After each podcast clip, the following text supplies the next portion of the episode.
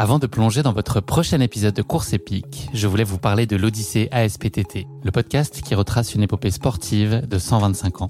Le mouvement ASPTT propose une multitude d'activités sportives pour tout niveau, du débutant au confirmé, dans toute la France. J'ai particulièrement aimé dans ce podcast l'alternance entre les anecdotes historiques sur de nombreuses disciplines sportives et les témoignages en immersion des adhérents de l'association. C'est à la fois rythmé, vivant et instructif. Avec ce podcast, vous allez vous plonger dans l'odyssée de cette association, véritable pionnière dans la démocratisation du sport en France. Et puis les quatre épisodes de l'odyssée ASPTT mettent en lumière ce qu'il y a de plus essentiel dans le sport selon moi. Les notions d'égalité, de solidarité, d'inclusion et d'accessibilité. Et dont la course à pied est d'ailleurs une très belle expression, vous êtes bien placé pour le savoir. Vous savez désormais ce qu'il vous reste à faire. Faites comme moi, courez découvrir les quatre épisodes de l'Odyssée ASPTT sur votre plateforme d'écoute favorite.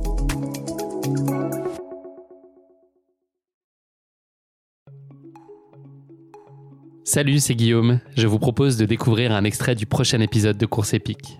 Course épique, c'est chaque semaine un invité, une course, une histoire hors du commun. Je vous donne rendez-vous tous les mercredis pour découvrir un nouvel épisode et vivre une grande et belle histoire de course. Mais avant ça, place à un extrait de notre prochain épisode. Ton avis sur euh, le parcours? Ton sentiment, est-ce que tu le sens euh, à ta main est plutôt favorable? De ce que tu as pu en voir et puis de ce que, en tout cas, la, topographie euh, raconte Ouais, ben avant la course, j'avais quand même des doutes. Enfin, je me souviens que j'étais allée voir euh, Adrien euh, Séguré la, veille pour parler un peu nutrition pendant la course et je lui avais dit que ma crainte, ouais, c'était que à l'entraînement et même de ma vie, j'avais jamais fait autant de kilomètres et de dénivelé d'un coup en course et que à l'entraînement jusqu'à présent la plus grosse sortie longue que j'avais fait c'était 35 km avec 2500 mètres de dénive et que j'avais déjà trouvé ça super long et qu'il fallait encore en rajouter euh, 10 euh, bornes quoi. Et, et c'était ma crainte. Et il m'avait dit T'inquiète pas, euh, ce que t'as fait là à l'entraînement, c'est super et tu verras qu'en course ça passera beaucoup plus vite et, et tu réussiras à faire euh, les 44 km sans souci. Donc ma ouais ma crainte c'était de la longueur du parcours Ensuite, euh, de ce qu'on me racontait, j'avais aussi des craintes par rapport au dénivelé, à me dire euh, mais là je vais être complètement cramé pour euh, il y a vraiment trop de dénivelé.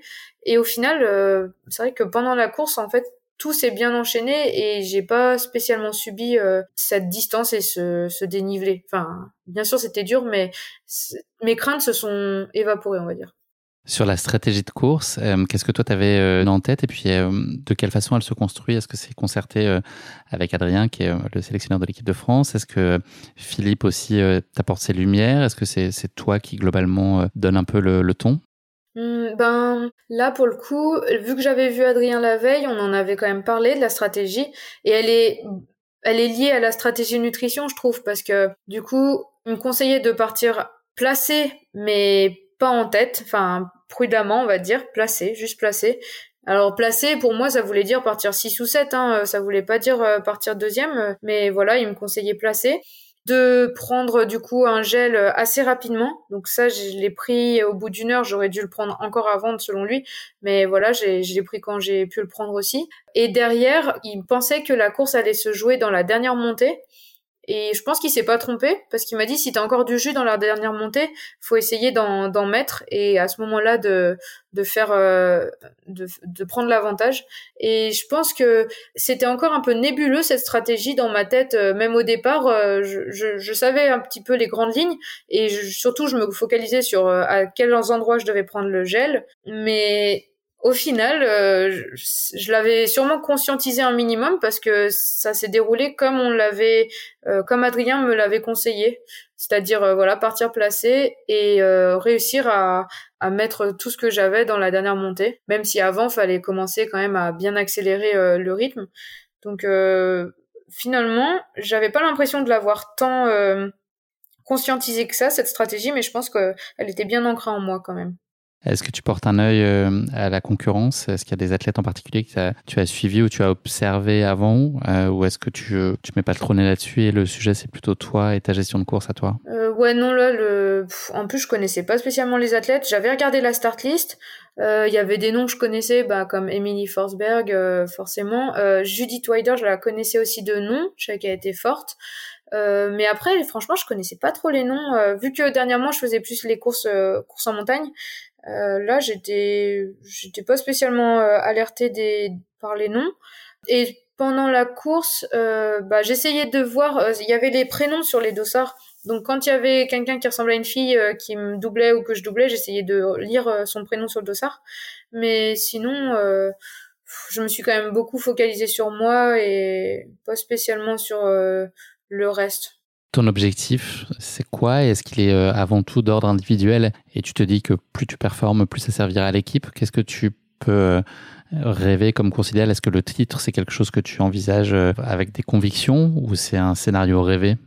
Non, quasi réaliste. Franchement, le titre, je, je l'envisageais pas. Alors, j'ai eu une discussion le matin même de la course avec Blandine euh, dans la chambre, je m'en souviens. Elle me disait, Clem, si tu as l'occasion d'aller chercher le titre, vas-y. Enfin, euh, essaye, enfin, ne, ne, ne te sens pas légitime, tu vois, à ne, à refuser ce titre qui peut te tendre les bras. Enfin, elle me l'a dit, voilà, pour dire, euh, si tu as l'opportunité. Joue ta chance. Voilà, joue ta chance, saisis-la. Euh, Bon, elle m'a dit ça, euh, j'y croyais pas spécialement. Franchement, euh, je savais que j'étais en forme et tout ce que je voulais, c'était faire une course euh, pleine, comme on dit, une course réussie, pas craquer, euh, courir tant que je pouvais courir dans les montées. Mais je restais vraiment concentrée sur mon effort et mon déroulé de course plutôt que sur la place. Après, bien sûr, pendant la course, il y a des choses qui se jouent dans la tête, mais en tout cas, en amont de la course, c'était faire une belle course du mieux que je peux.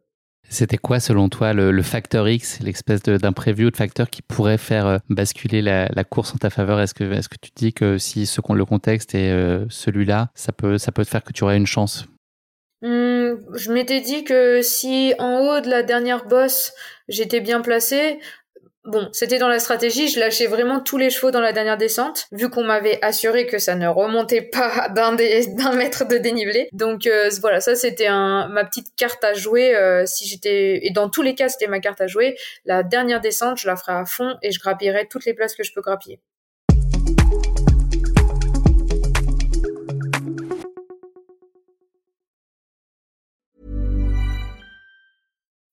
When you need mealtime inspiration, it's worth shopping Kroger, where you'll find over 30,000 mouthwatering choices that excite your inner foodie. And no matter what tasty choice you make, you'll enjoy our everyday low prices, plus extra ways to save, like digital coupons worth over $600 each week. You can also save up to $1 off per gallon at the pump with fuel points. More savings and more inspiring flavors make shopping Kroger worth it every time. Kroger, fresh for everyone. Fuel restrictions apply.